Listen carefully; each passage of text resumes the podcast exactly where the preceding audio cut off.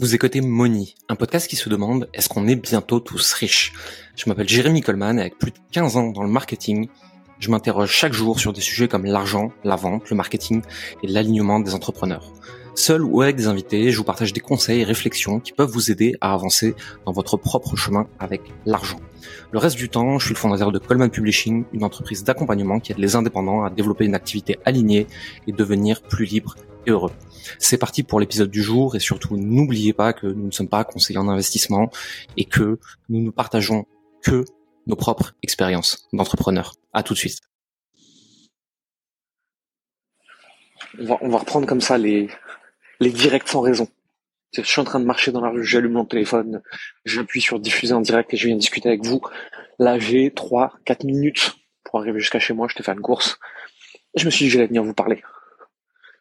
Le post que j'ai posté ce matin plus tôt, j'aimerais qu'on en discute un peu. Cette notion de le temps est une ressource très limitée, l'argent est au niveau absolu, au niveau méta, une ressource illimitée. C'est-à-dire que c'est pas parce que moi je crée de l'argent en apportant une offre, en apportant de la valeur, que mon voisin en a moins, indéniablement.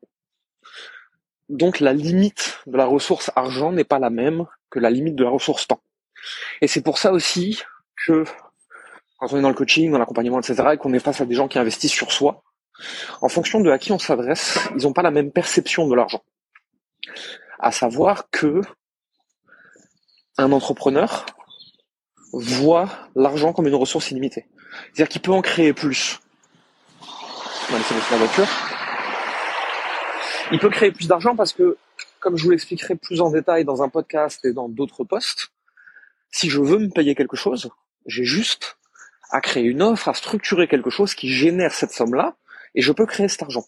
Une fois que j'ai bâti de l'audience, euh, une fois que j'ai bâti de la confiance, une fois que j'ai les bonnes connaissances, une fois que j'ai élevé le niveau de conscience de mon audience, que j'ai une expertise, etc., je peux foncièrement créer de l'argent à la demande. Il me suffit de sortir une nouvelle offre, un nouveau service, une nouveau quelque chose, d'envoyer un email, de poster quelque chose sur Facebook, et je peux générer des clients à la demande. À côté de ça, le salarié, la voiture, on va laisser passer, non, rouler dessus. Attends, allez.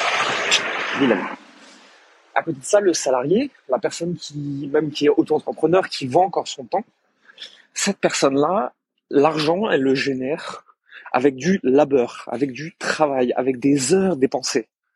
Et le temps, il ne revient jamais. C'est-à-dire que le temps qu'elle a dépensé pour avoir cet argent, elle ne peut pas le récupérer. Elle ne peut pas faire un post Facebook et doubler sa mise. Contrairement aux entrepreneurs. Et c'est pour ça que les personnes qui ne sont pas encore entrepreneurs, pas encore de vrais entrepreneurs, trouvent beaucoup plus les choses chères. Tout simplement parce qu'ils ne savent pas encore créer les ressources financières pour pouvoir générer de l'argent à la demande quand on a besoin. Moi, ça m'est arrivé il y a quelques mois, on voulait rentrer dans un mastermind américain, il coûtait 50 000 euros, c'était beaucoup d'argent, on l'avait en trésor d'entreprise, il n'y avait aucun problème, mais j'avais pas envie de le sortir de la trésor d'entreprise parce qu'on avait du coup moins de marge de sécurité pour payer toute l'équipe s'il se passait quelque chose, etc. Et ça, ça me plaisait pas trop. Donc qu'est-ce que j'ai fait? J'ai fait un ou deux postes, j'ai pris un nouveau client en one-one, déjà ça, ça payait plus de la moitié. Ensuite, derrière, en fait, j'ai juste fait quelques emails, j'ai fait un lancement, j'ai organisé un petit événement, etc. Et puis bam, j'avais financé mon mastermind à 50 000. Et donc à partir de là, le mastermind il est pas cher puisque je l'ai financé avec de l'argent que j'ai créé et que en plus de ça, je peux refaire la demande. Et ce que je vais apprendre dans ce mastermind me permet d'en faire beaucoup plus puisque euh, le mois où on a rejoint ce mastermind, on a fait, je crois, 110 000 euros de chiffre d'affaires. Bon, voilà. Donc euh, on, peut créer de l'argent. Par contre, si j'étais bloqué avant mon temps, si j'étais encore salarié, si j'étais pas encore entrepreneur, bien sûr que c'est un investissement. Puisque mon temps ne revient jamais. Maintenant, on peut se poser une question différente. Ok, mon temps ne revient jamais, mais est-ce que je peux pas rentabiliser l'argent que j'ai eu contre mon temps pour investir sur moi, pour progresser et pour ensuite plus tard devenir cet entrepreneur qui peut générer de l'argent sans gaspiller du temps? Ça veut dire que je rentabilise le temps qui est perdu, je ne le récupérerai pas, de toute façon j'en suis là aujourd'hui. Peut-être que j'ai appris des choses par le passé et que pareil je peux pas les rentabiliser. Il faut pas tomber dans le biais des coûts irrécupérables, à savoir si c'est parti, c'est parti. C'est pas parce que tu te fais harakiri six mois de plus sur quelque chose qui n'est déjà plus là que tu vas le rentabiliser. C'est derrière. Pas besoin d'en perdre plus. Pas besoin de perdre plus de temps. Et donc je peux utiliser mon temps déjà perdu, mon argent déjà dépensé, mes formations pas rentabilisées, pour maintenant prendre la décision d'investir sur moi, de changer mon statut, de devenir un vrai entrepreneur et de pouvoir créer de l'argent à la demande. De pouvoir voir l'argent comme une ressource illimitée. Ressentir de l'abondance, c'est ça quelque part. Hein. C'est je sais que, même si moi j'en ai pas toujours plein la poche, je sais que je peux en créer. Donc, je n'en manque pas, puisque je sais en fabriquer si j'en ai besoin.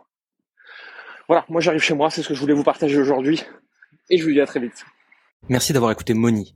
Vous êtes encore 93% à écouter chaque semaine ces épisodes et n'avoir jamais mis un like, un abonnement ou un commentaire et des étoiles sur votre plateforme d'écoute préférée comme Apple Podcast, Spotify ou Deezer.